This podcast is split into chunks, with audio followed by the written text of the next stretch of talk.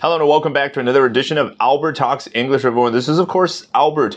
各位小伙伴，欢迎回来。So, Korean drama or K drama has been taking the entire world by storm, and the most recent one is Snowdrop. But unfortunately, Kim Mi Soo, who played a supporting role in it, died suddenly at the age of 29. And we're going to be talking about that in detail by taking a look at what South China Morning Post has to say in a very recent report.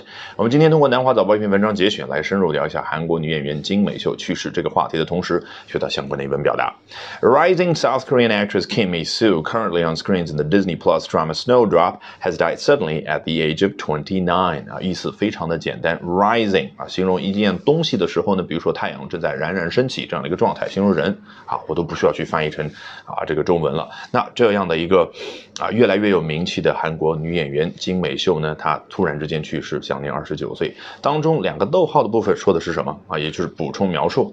Currently on screens the Disney Plus drama Snowdrop 啊。首先来说一下 Disney Plus is one of the three, at least the three leading streaming platforms in the United States, with the other two being Netflix and HBO Max 啊，美国三大主流的流媒体平台之一吧。其他两个大家名字也已经听到了。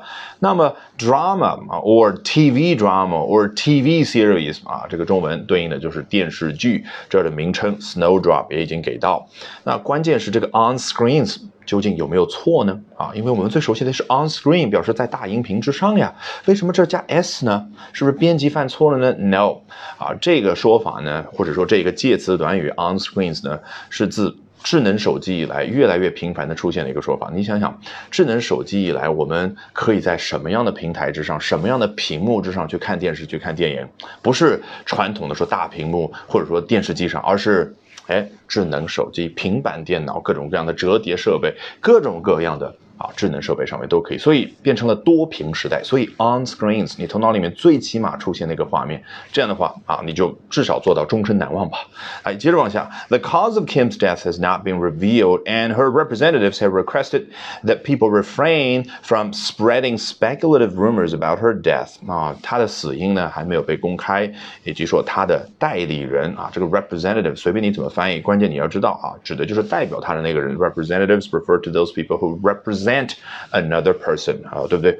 那就是他的经纪人也好，代理人也好啊，就要求大家呢啊，能够不要去做下面这件事儿。我们是怎么学 refrain from？觉得它是一个固定搭配，叫克制自己不做下面这件事儿。这是很奇怪的一种学习方式，因为中文和英文根本没有办法产生直接联系。那究竟外国的小孩是怎么学的呢？他有画面感。这个 refrain 就是一个人。就这样克制自己的这个这个样子，这个动作。那 from 是一种远离的感觉，所以你看 refrain from，在外国小孩学的时候，它是这样的一个画面，不断的远离远离下面这种行为。那当然就是我不做下面这件事儿哦。什么行为呢？Spreading speculative rumors about her death 啊，就她的死亡呢，去传播各种各样啊猜测性的流言、猜测性的谣言。好，接着往下。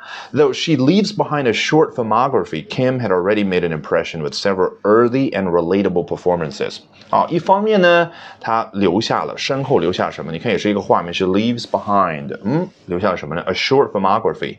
It's not the first time um, that we've come across the word filmography，对不对？我们不是第一次见到这个词了啊。上一次讲李子柒那一期的时候也提到，什么叫 filmography？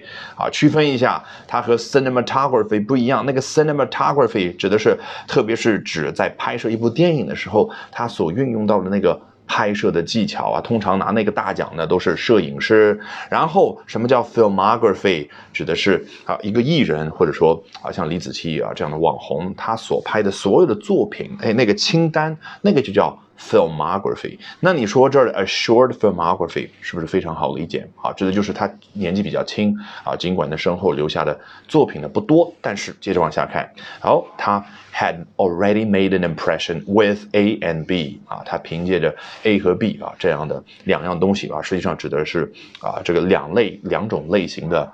啊，这样的一种表演能够给观众留下深刻的印象。这个 earthy 或者 earthy 啊，两种读音，它究竟是什么意思呢？Of course, it has to do with earth。它跟这个土壤是相关的啊。If you can smell it, you feel connected to the ground。你如果啊这个。